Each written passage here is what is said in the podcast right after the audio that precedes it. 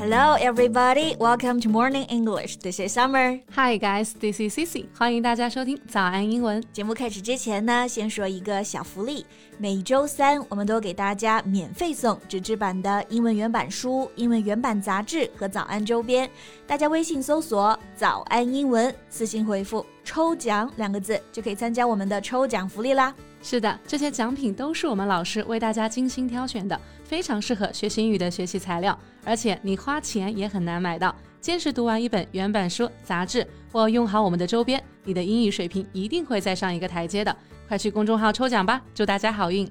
我发现啊，就是有钱人就是成会玩呢，哈，是吗？对，最近呢又看到一个富豪的新闻啊，So 田北辰，one of the richest people in Hong Kong, joined a reality show in which he would experience the life of poor people for five days, and his goal was to become rich again after the five days. 啊，所以这个就是港版的《变形记》啊！对，香港超级富豪田北辰体验五天的穷人生活，嗯，然后呢，目标是五天之后啊，要靠自己重新变回富豪。Um, that sounds like an impossible mission to me. How can you get from the bottom to the top within only five days, even if you were millionaire before？是吧？我也觉得。然后这个田北辰在节目里还说啊，说穷人之所以穷呢，是因为太懒了，不上进，没有计划和目标，认为自己的成功就是足够努力，跟他的家庭背景毫无关系啊。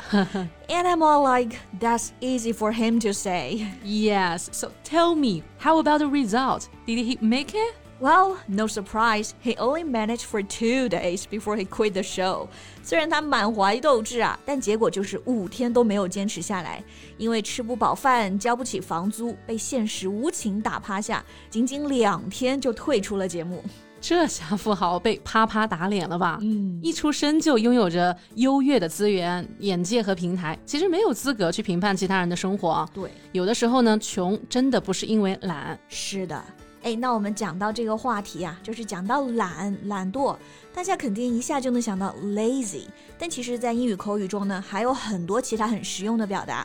So how about we make it our topic today to talk about the different ways to say lazy? Sounds great. Let's get to it. 今天的学习内容呢，都给大家整理好了笔记，欢迎大家到微信搜索“早安英文”，私信回复“加油”两个字来领取我们的文字版笔记。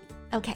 那首先啊，讲到懒，就有一个好玩的单词，它也包含 lazy 这个词，That's lazy bones。Lazy bones，bones 就是骨头的那个 bone，b o n e bone 这个词的意思，那不就是懒骨头？对，就这个意思啊。你看中英文还挺默契的。中文里我们说啊，这个人啊懒到骨头里去了，那英文对应的呢就是这个词儿了，lazy bones。然后呢，重音是在前面啊，lazy bones。那然后 bones 后面一定要加一个 s，对吧？对，在这个词里面，bones 它要用复数，不过整个单词放一起啊，lazy bones 它是一个单数名词，it's used to refer to a lazy person。比如就像我小时候啊，每天早上还要叫我爸爸起床，我就叫他大懒虫起床啦，get up lazy bones。哇哦，Summer，你好勤快呀！我都是我爸爸叫我起床。I'm the lazy bones in my family。不过那是小时候了啊，现在我也是一个 lazy bones。OK，那如果想表示懒，lazy 也有个同义词啊，就是 idle，I D L E，idle。Yeah right，这个词跟那个偶像 idol 发音是一样的，对吧？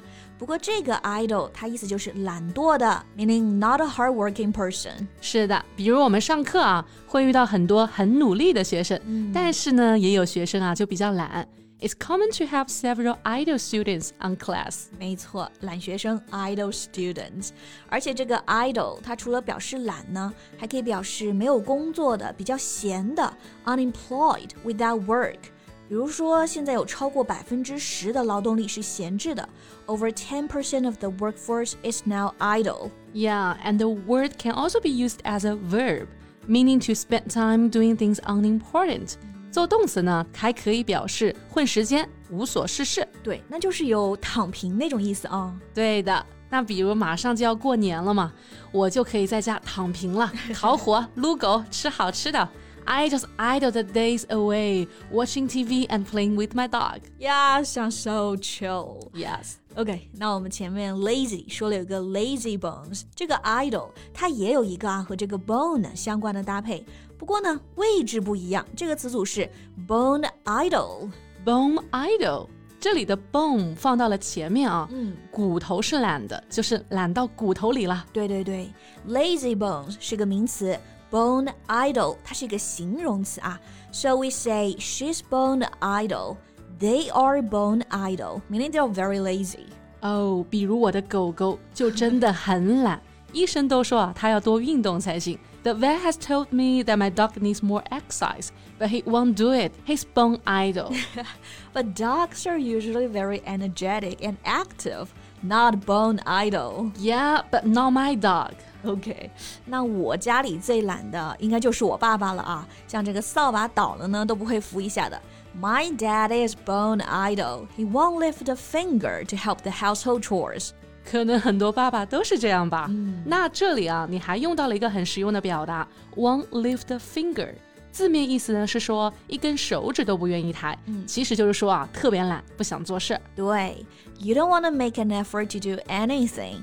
而且这个词组就经常用否定啊，not lift a finger。呃，比如举个例子，有女生怀孕了，但是她老公呢，在家还是很懒，什么忙都不帮。